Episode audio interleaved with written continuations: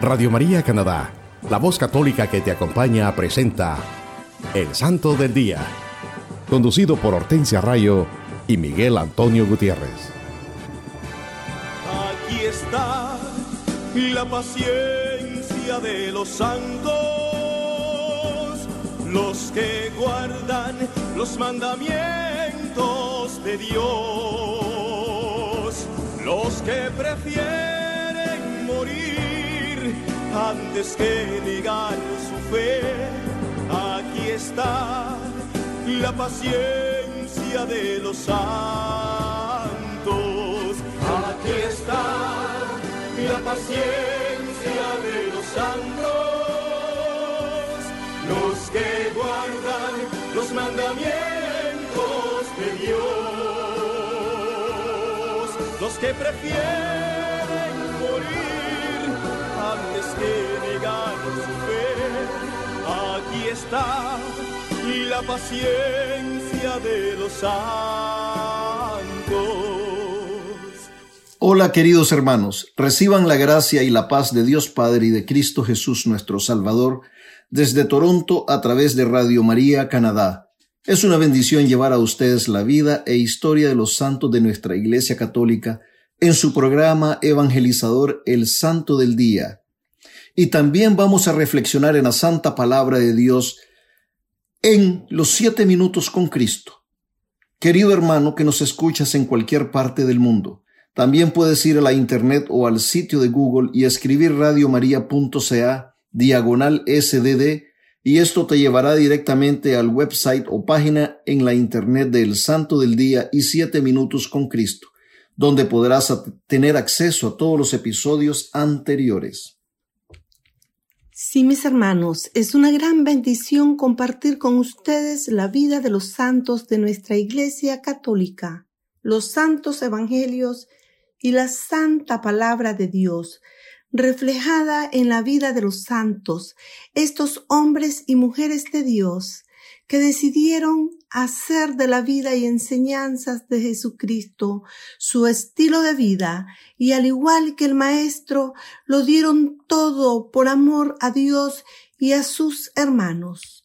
Los santos son esos hombres y mujeres de toda raza, edad, y condición que tuvieron como único propósito de sus vidas el convertirse en fieles imitadores de nuestro Señor Jesucristo, proclamando el Evangelio y haciendo el bien donde quiera que iban, y se dedicaron a promover el amor, la paz y la justicia en su diario vivir, al igual que lo hizo el Maestro. Ellos fueron también capaces de vencer el egoísmo, la envidia, los rencores y acataron fielmente las enseñanzas de nuestro Señor Jesucristo. Ellos le dieron toda la gloria a Dios con sus palabras, pensamientos y acciones al poner en práctica las enseñanzas de nuestro Señor Jesucristo. Hermanos, escuchemos lo que nos dice el Catecismo de la Iglesia Católica en el numeral 1989. La primera obra de la gracia del Espíritu Santo es la conversión, que obra la justificación según el anuncio de Jesús al comienzo del Evangelio. Convertíos, porque el reino de los cielos está cerca. Movido por la gracia, el hombre se vuelve a Dios y se aparta del pecado, acogiendo así el perdón y la justicia de lo alto. La justificación no es sólo remisión de los pecados, sino también santificación y renovación del interior del hombre. Hermanos, el catecismo de la Iglesia Católica lo enseña clara y sencillamente que la gracia del Espíritu Santo es lo que nos llevará a la conversión. La conversión es la primera obra del Santo Espíritu de Dios y esta conversión obra la santificación y así movidos por la gracia, nos volveremos a Dios, acogiendo su perdón y su justicia. Al ser justificados, justificados nuestros pecados, somos redimidos, santificados y renovados en nuestro interior. Nuestros corazones serán tocados por la gracia divina, la gracia del Espíritu Santo, y podremos obtener la verdadera conversión cristiana. Ya nos lo dice también el numeral 1987 del Catecismo de la Iglesia Católica también. La gracia del Espíritu Santo tiene el poder de santificarnos es decir, de lavarnos de nuestros pecados y comunicarnos la justicia de Dios por la fe en Jesucristo y por el bautismo. En este día los acompañamos su hermana Hortensia y su hermano Miguel. Y recuerden que también tendremos nuestra habitual sesión de los siete minutos con Cristo para que nos pongamos en actitud de oración pidiendo al Santo Espíritu de Dios que nos ilumine y fortalezca para que reflexionemos en este mensaje y así la luz de Cristo y su santa palabra llenen nuestros corazones de su amor, paz y sed de la justicia de Dios. Sí, hermanos, ya se lo habíamos mencionado al comienzo. Les tenemos un programa lleno de bendiciones que nos ayudará a enriquecer y fortalecer nuestra fe católica. Vamos a hablarles de los amigos de Jesucristo, esos hombres y mujeres santos que decidieron hacer de la vida y enseñanza del Maestro su estilo de vida y que nuestra Iglesia Católica celebra esta semana. El 28 de septiembre celebramos a San Lorenzo Ruiz y compañeros mártires. Entre 1633 y 1637, 16 mártires derramaron su sangre por amor a Cristo en la ciudad de Nagasaki, Japón. Entre ellos estaban miembros y asociados de la orden de predicadores, nueve sacerdotes, dos religiosos, dos vírgenes y tres laicos, uno de los cuales fue Lorenzo Ruiz, padre de familia, nacido en las islas Filipinas. Todos ellos ya habían predicado la fe cristiana en las Filipinas, Formosa y Japón, y sembraron la semilla de futuros misioneros y conversos. Todos fueron canonizados por el Papa Juan Pablo II en 1987. Por eso recordamos a San Lorenzo Ruiz y sus compañeros mártires todos los 28 de septiembre. El 29 de septiembre celebramos a los arcángeles San Miguel, San Gabriel y San Rafael. Los ángeles son espíritus sin cuerpo que poseen inteligencia superior, fuerza gigantesca y una santidad insuperable. Ellos disfrutan de una íntima relación con Dios y son sus hijos especialmente, contemplándolo, amándolo y alabándolo en el cielo. Algunos de ellos son enviados frecuentemente a la tierra como mensajeros de Dios. Esta fiesta conmemora a los tres ángeles que fueron enviados por Dios a los hombres, San Miguel, San Gabriel y San Rafael. Se les da el nombre de arcángeles, el segundo de los nueve coros angélicos, que en orden descendentes son serafines, querubines, tronos, dominaciones, virtudes, potestades, principados, arcángeles y ángeles. El nombre de Miguel significa ¿quién como Dios? Y fue el grito de guerra de los ángeles buenos que lucharon en el cielo en contra de Satanás y sus seguidores. Las sagradas escrituras describen a San Miguel como el gran príncipe y uno de los jefes del ejército celestial en su triunfo sobre los poderes del infierno. Se le ha honrado e invocado especialmente como patrono y protector de la Iglesia desde el tiempo de los apóstoles. El nombre de Gabriel quiere decir hombre de Dios o Dios se ha mostrado poderoso. Aparece por primera vez en las profecías de Daniel. Este ángel anunció a Daniel la profecía de las setenta semanas. El ángel Gabriel se le apareció a Zacarías para anunciarle el nacimiento de San Juan Bautista. Finalmente, le anunció a la Virgen María que ella tendría un hijo concebido por el Espíritu Santo, Hijo del Altísimo y Salvador del mundo. El nombre de San Rafael quiere decir Dios ha sanado. Este ángel aparece por primera vez en las sagradas escrituras en el libro de Tobías. Él actúa ayudando al joven Tobías en su viaje a Rawes, una ciudad en el país de los Medos, al este de Nínive para cobrar una deuda debida a su padre. San Rafael ata al demonio Asmodeo en el desierto de Egipto.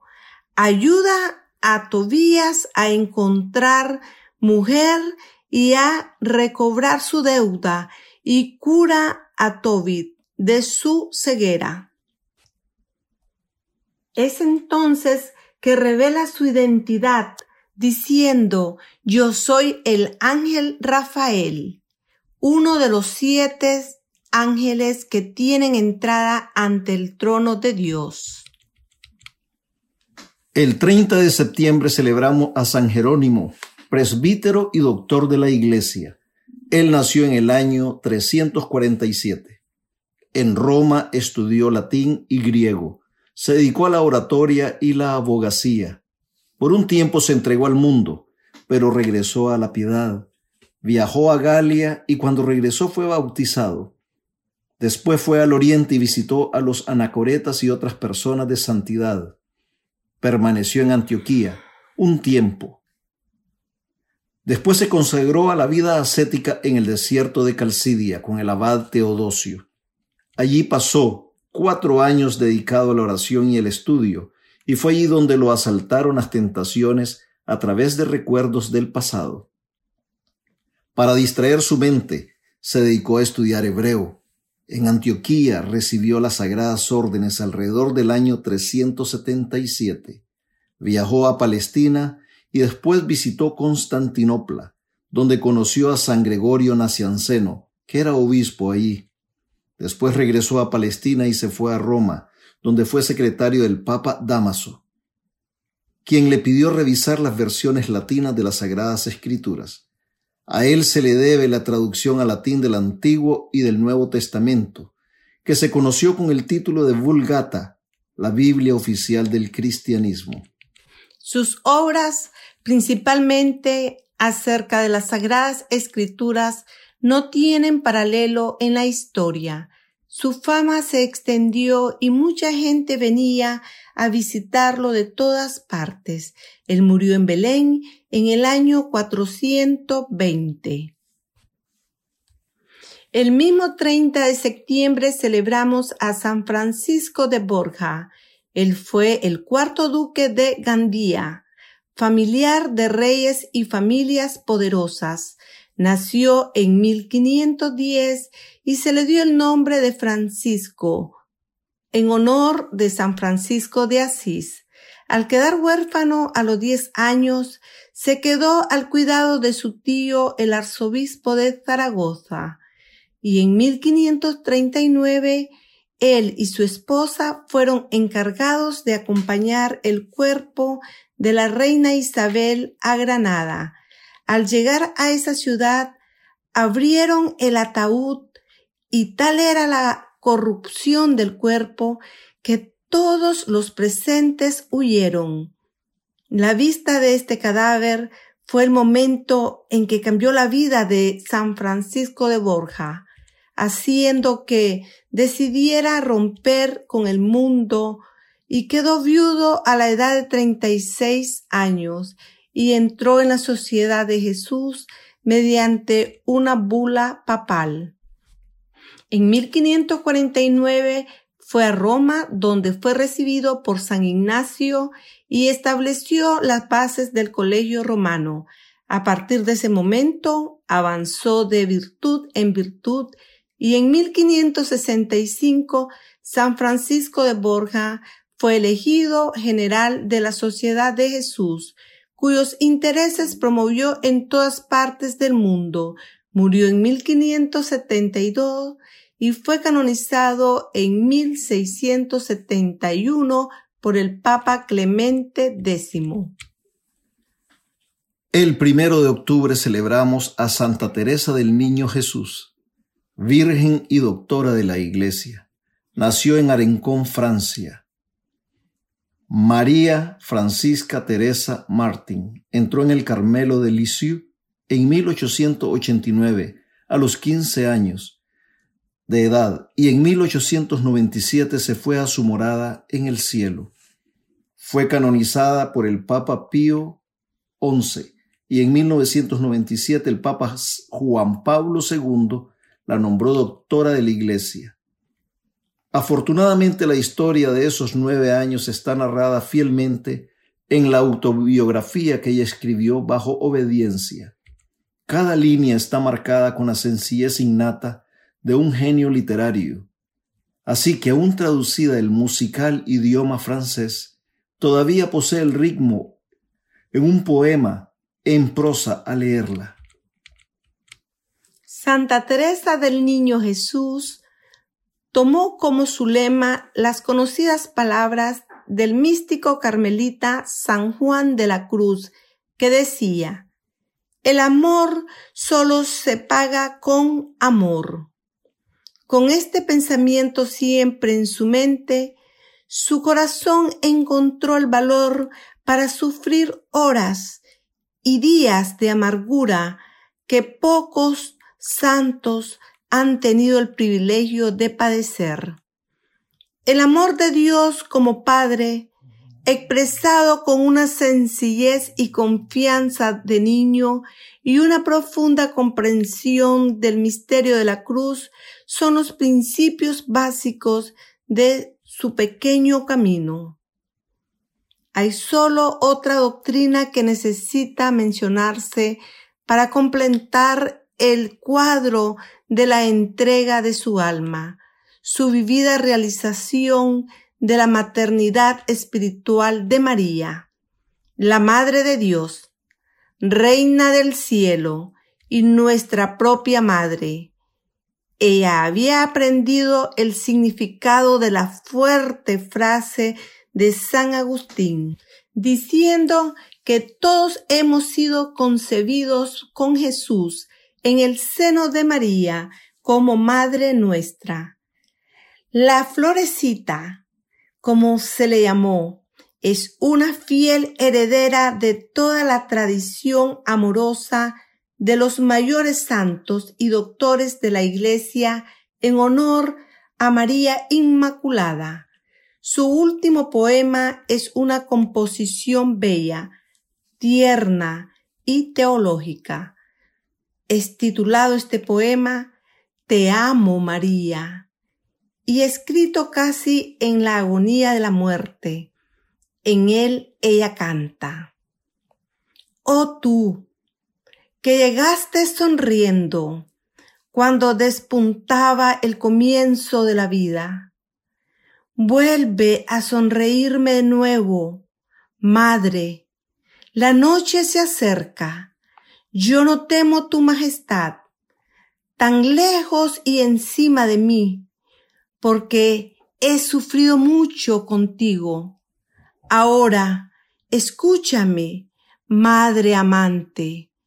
Oh, déjame decirte cara a cara, querida mía, cuánto te amo, y decirte por siempre jamás que soy tu pequeña niña.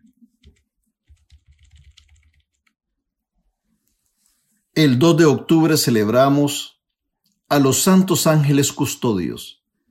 Los ángeles son espíritus puros dotados de inteligencia natural, fuerza de voluntad y belleza que sobrepasan la naturaleza, facultades y poderes del hombre.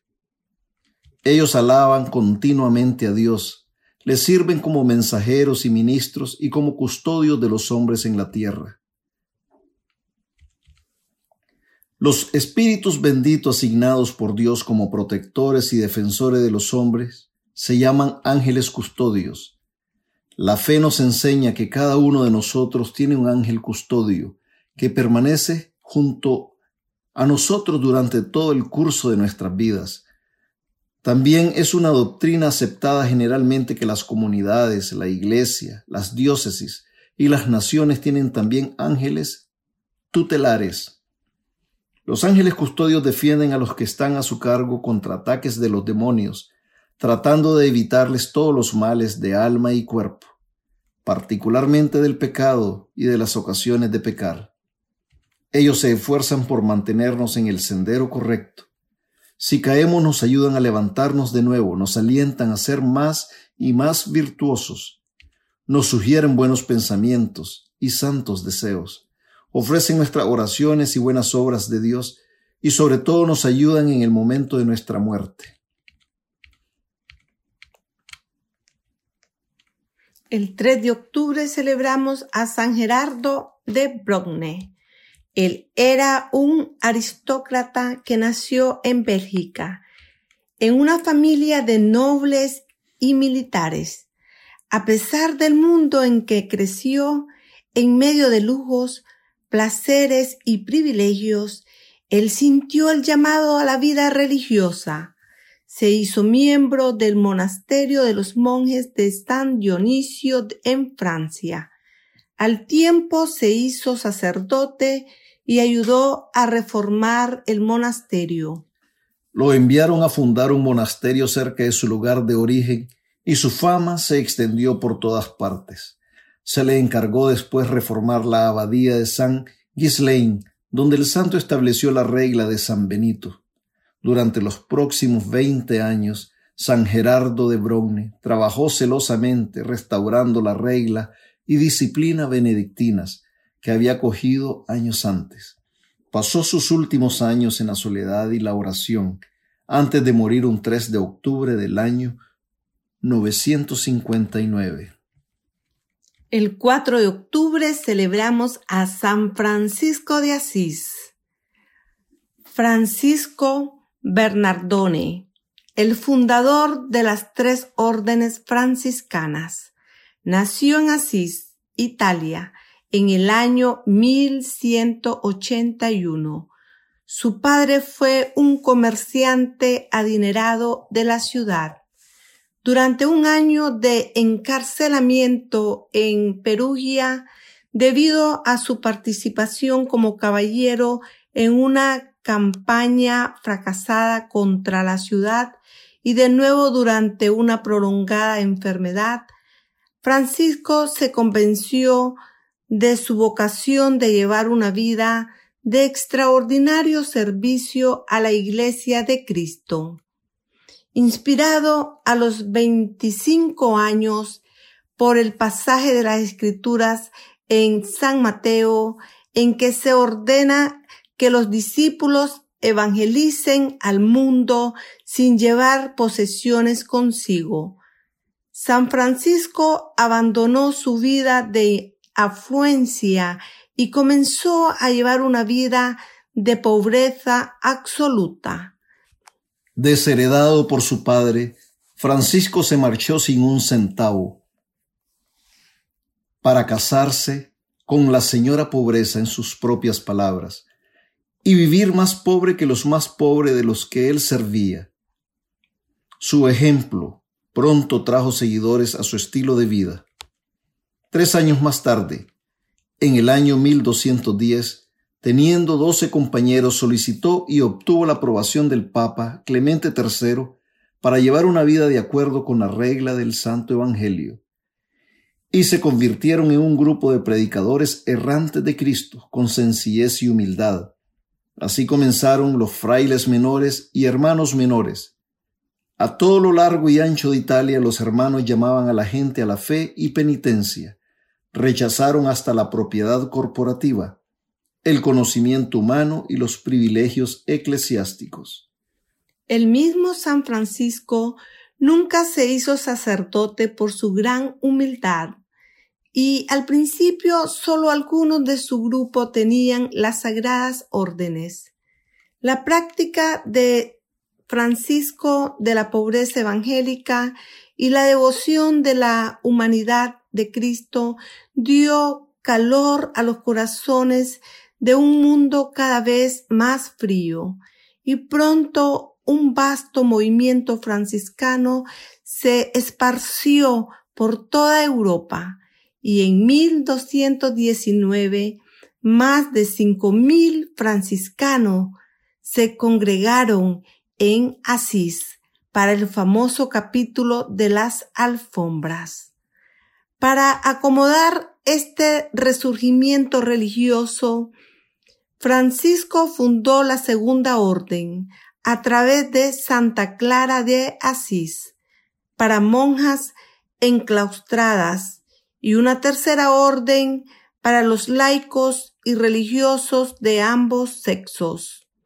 La devoción de San Francisco por la pasión de Cristo lo llevó a un viaje misionero a la Tierra Santa extenuado por los agotadores esfuerzos apostólicos, padeciendo los estigmas que había recibido en 1224, y ciego, Francisco murió al atardecer del 3 de octubre de 1226, mientras cantaba el octavo versículo del Salmo 142.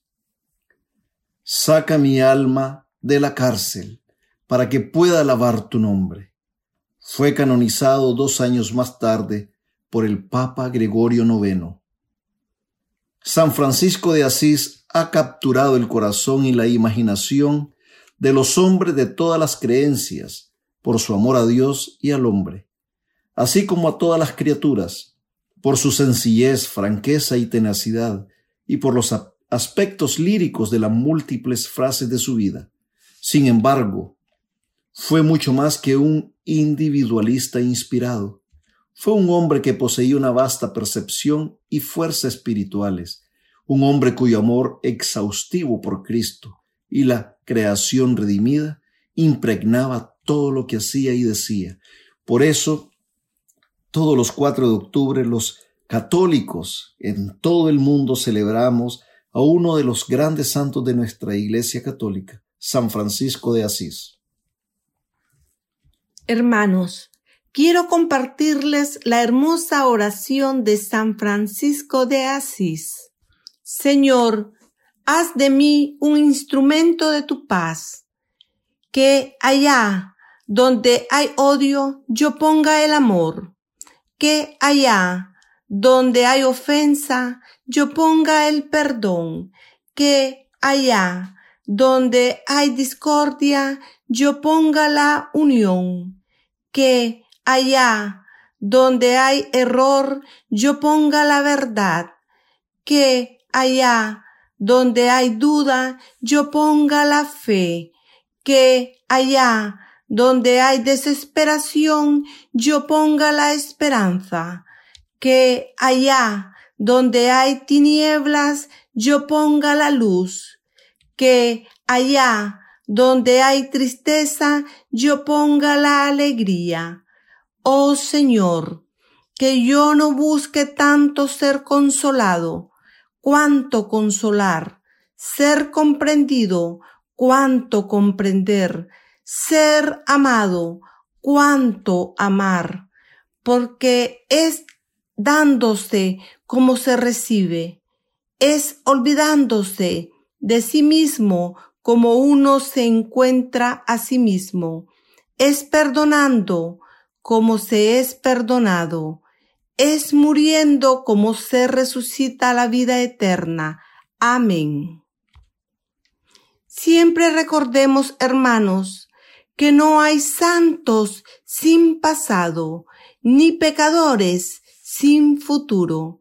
Y por ahora vamos a escuchar un bello canto y enseguida regresamos con más de su programa evangelizador, El Santo del Día y Siete Minutos con Cristo.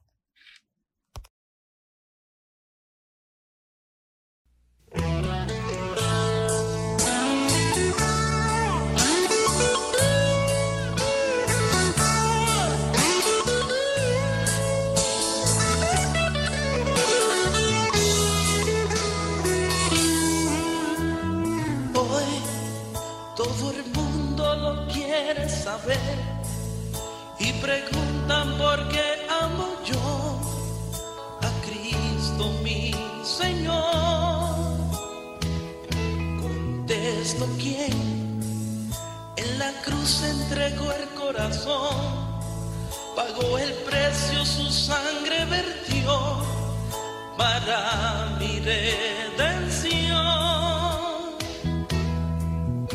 Y al final venció la cruz y vive en mí. Y ahora pregunta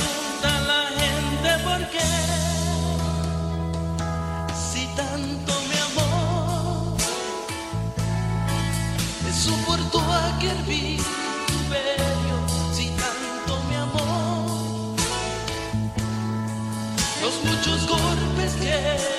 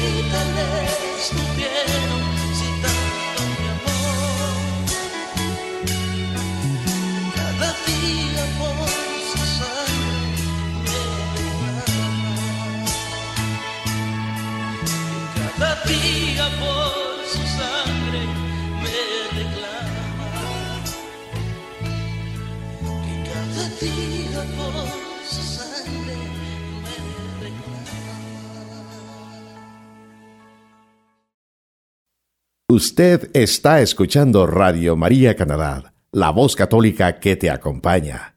Continuamos con el programa El Santo del Día y Siete Minutos con Cristo, presentado por Hortensia Rayo y Miguel Antonio Gutiérrez.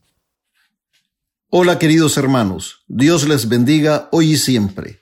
Bienvenidos a una nueva emisión de Siete Minutos con Cristo, en esta nueva transmisión de Radio María Canadá la voz católica que te acompaña.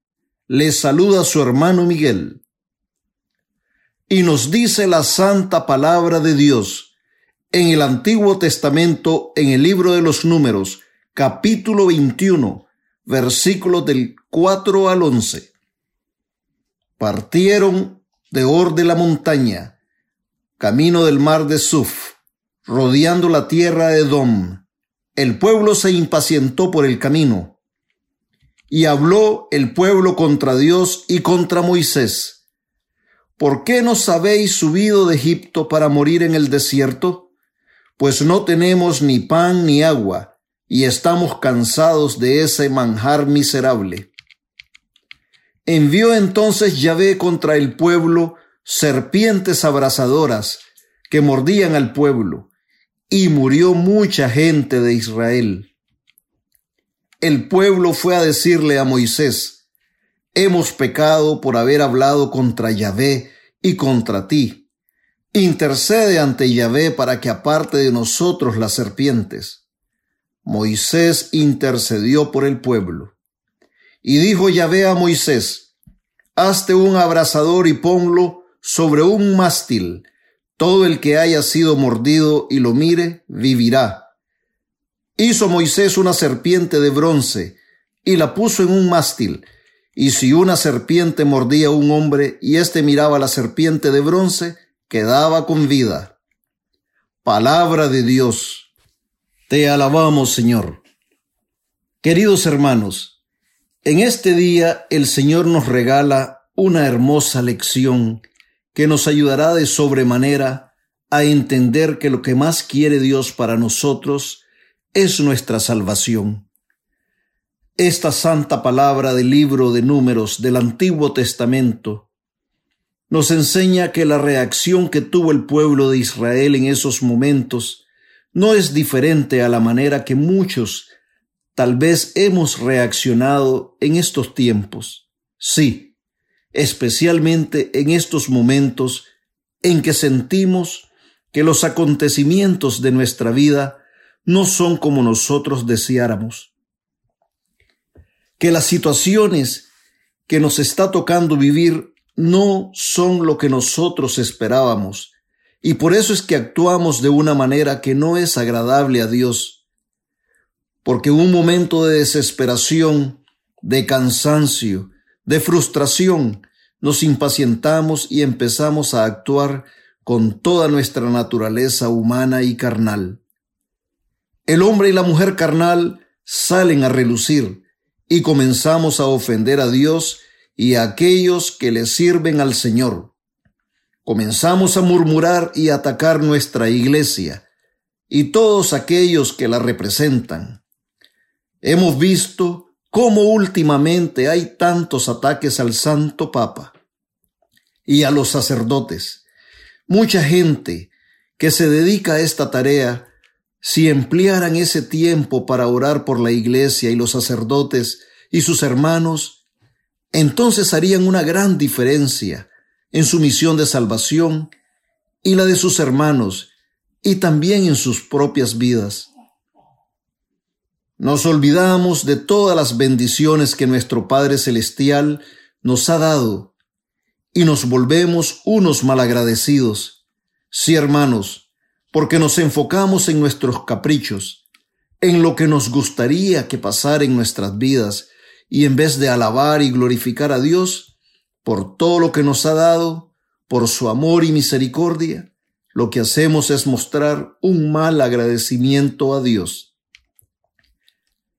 El pueblo de Israel iba caminando por el desierto, rumbo a la tierra prometida, guiados por Moisés, ese gran siervo de Dios. Pero se impacientaron porque tenían que hacer un recorrido más largo al rodear la tierra de Dom. Porque si pasaban por ahí, iban a ser atacados por los habitantes de esa tierra. Por eso Moisés los guió por otra ruta, para evitar pasar por Edom. Pero ellos se impacientaron al punto de murmurar contra Dios y contra Moisés. Al pueblo de Israel se le olvidó que Dios los había liberado de la esclavitud en Egipto donde eran abusados y obligados a trabajar para el faraón. Ahí simplemente eran esclavos de los egipcios.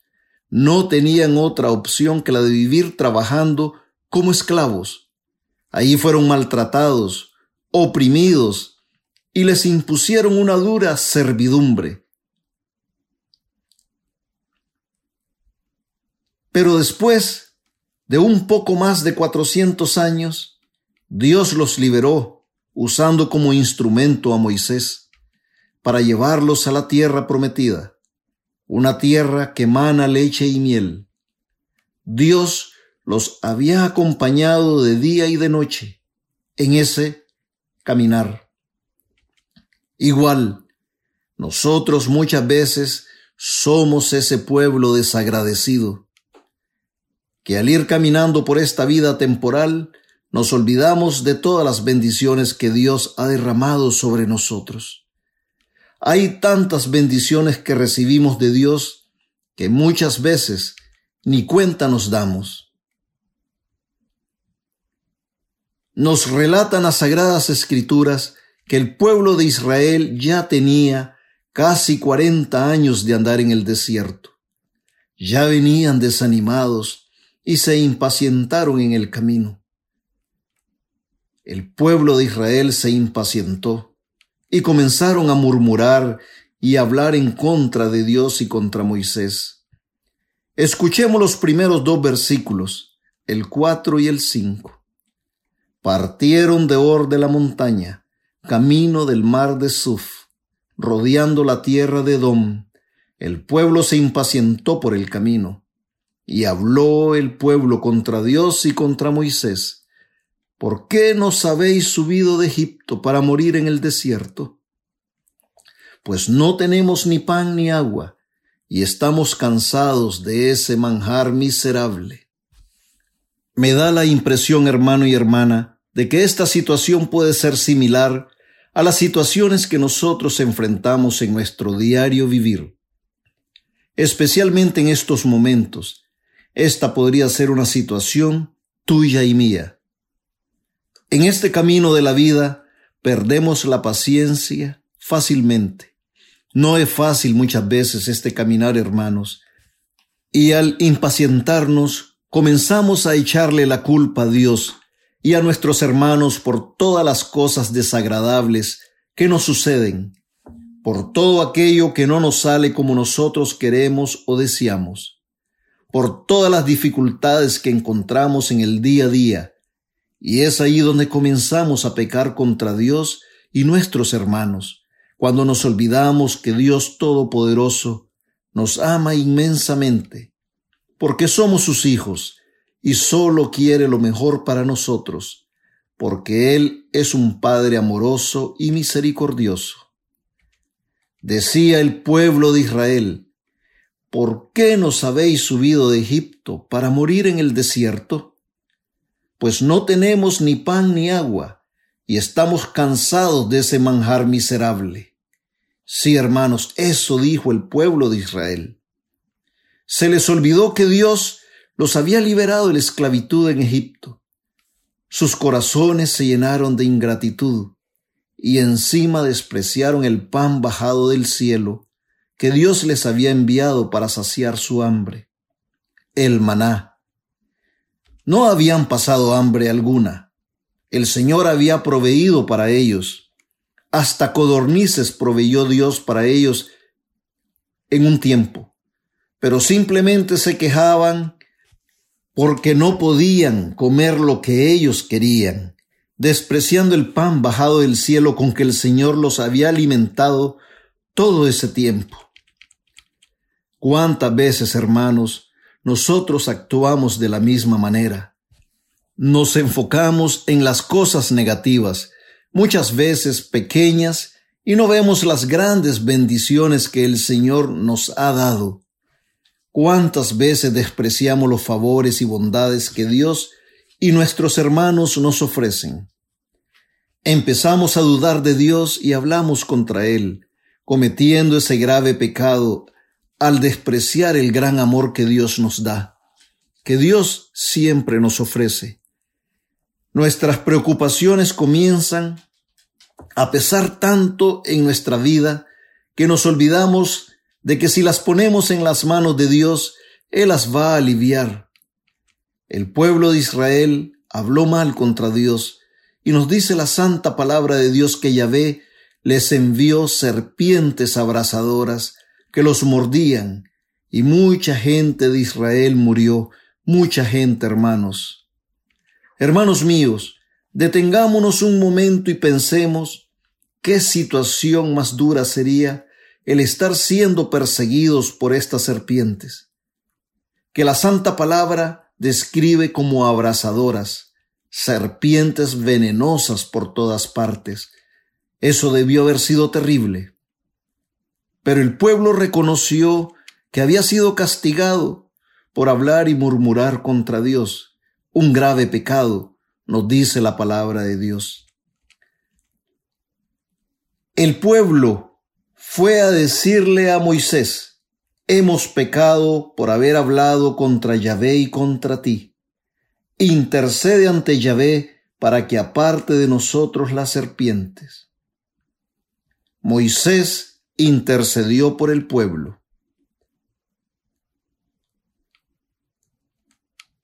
Nos ponemos a pensar, hermano, ¿qué fue lo que hizo Moisés? Él intercede por este pueblo soberbio, malagradecido y obstinado, para que termine este castigo que el Señor les ha enviado, el mismo del que ellos habían murmurado y atacado con su mal agradecimiento. Moisés no les tomó en cuenta sus insultos y ofensas. Como buen hermano, como un gran siervo de Dios, Moisés se conmueve e intercede por ellos, por sus hermanos.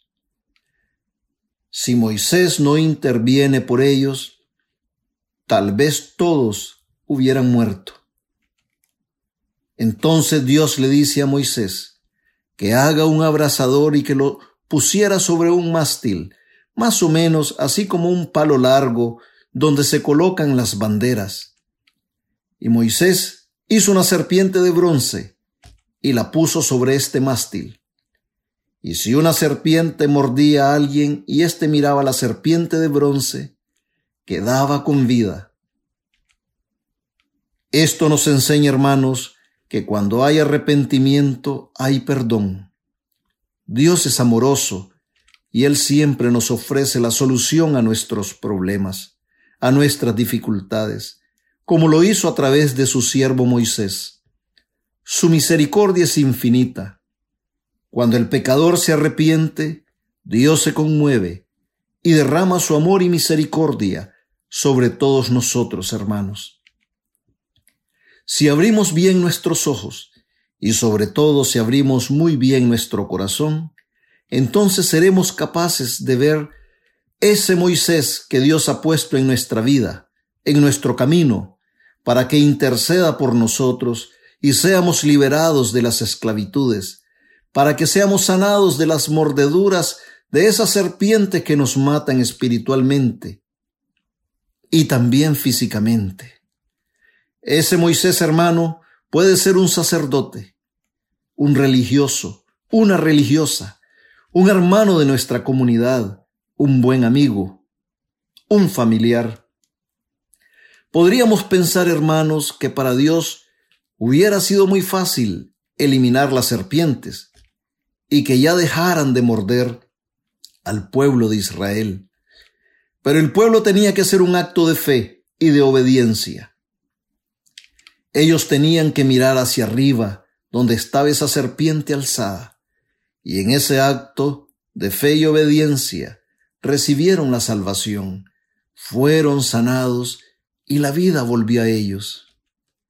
Queridos hermanos, en estos tiempos difíciles que vivimos, a pesar de nuestros pecados y las malas acciones que cometemos, al vivir alejados de Dios, a pesar de nuestro comportamiento ingrato con Dios, Él no nos manda serpientes como castigo. Al contrario, nos ha enviado la salvación por medio de su amadísimo Hijo, nuestro Señor Jesucristo. Todas las serpientes que nos muerden en estos tiempos modernos, nosotros las hemos creado. El aborto, las guerras, la violencia, las drogas, el relativismo, la pornografía, la indiferencia religiosa, entre otros. Todos estos males, hermanos, nos están llevando al infierno. Pero no todo está perdido, hermanos. Nos dice el Santo Evangelio según San Juan capítulo 3, versículos del 14 al 17. Y como Moisés levantó la serpiente en el desierto, Así tiene que ser levantado el Hijo del Hombre, para que todo el que crea tenga por él vida eterna. Porque tanto amó Dios al mundo que dio a su Hijo único, para que todo el que crea en él no perezca, sino que tenga vida eterna. Porque Dios no ha enviado su Hijo al mundo para juzgar al mundo, sino para que el mundo se salve por él. Palabra de Dios. Es nuestro Señor Jesucristo, hermanos, el que tiene el poder de salvarnos. Él es el que ahora está ahí alzado en la cruz. Y si volvemos nuestros rostros arrepentidos hacia Él, seremos salvados, seremos sanados. Él es el que Dios envió para que el que crea en Él sea salvado, nos dice el Evangelio según San Juan. Hermano mío, hermana mía, no dejes que esas serpientes de las enfermedades físicas, emocionales, mentales, del rencor, de los vicios, del dolor causado por alguien que te ha hecho daño en tu vida, de ese hijo que está pasando por una situación de drogas o alcoholismo, de esa relación familiar que no funciona y muchas situaciones más. No dejes que esas serpientes destruyan tus ansias de vivir y te causen la muerte. Vuelve tu rostro a Cristo, alzado en la cruz. Volvamos nuestras miradas a Cristo crucificado y seremos salvados. Él nos da la vida y vida en abundancia. Él es el único que nos puede salvar de todas estas serpientes que amenazan nuestra vida espiritual y física. Él es el que nos sana de cualquier enfermedad espiritual, corporal, mental y emocional. Nuestro Señor Jesucristo es el camino, la verdad y la vida. Si miramos a Jesucristo alzado en la cruz, seremos sanados. El profeta Isaías nos lo dice en el capítulo 45, versículo 22. Volveos a mí y seréis salvados, con fines todos de la tierra. Porque yo soy Dios, no existe ningún otro. Palabra de Dios, te alabamos, Señor. Si hermanos, solo Cristo es el que tiene el poder de sanarnos y liberarnos de toda enfermedad espiritual y física. Reflexionemos, hermanos, en esta santa palabra y roguemos a la Santísima Virgen María, Madre de Dios, Madre nuestra, para que con su poderosa intercesión nos ayude a creer y ser merecedores de las promesas de Dios, y que pongamos toda nuestra confianza en nuestro Señor Jesucristo, Salvador y Redentor del mundo, y seamos siempre dóciles a las inspiraciones del Espíritu Santo. Y nunca, nunca olvidemos que si no amamos a nuestros hermanos, a quien vemos, no podemos amar a Dios a quien no vemos. Gracias por acompañarnos y recuerden siempre estar en sintonía en todos los programas de nuestra emisora Radio María Canadá, la voz católica que te acompaña. Hasta la próxima, mis queridos hermanos, que Dios les bendiga siempre.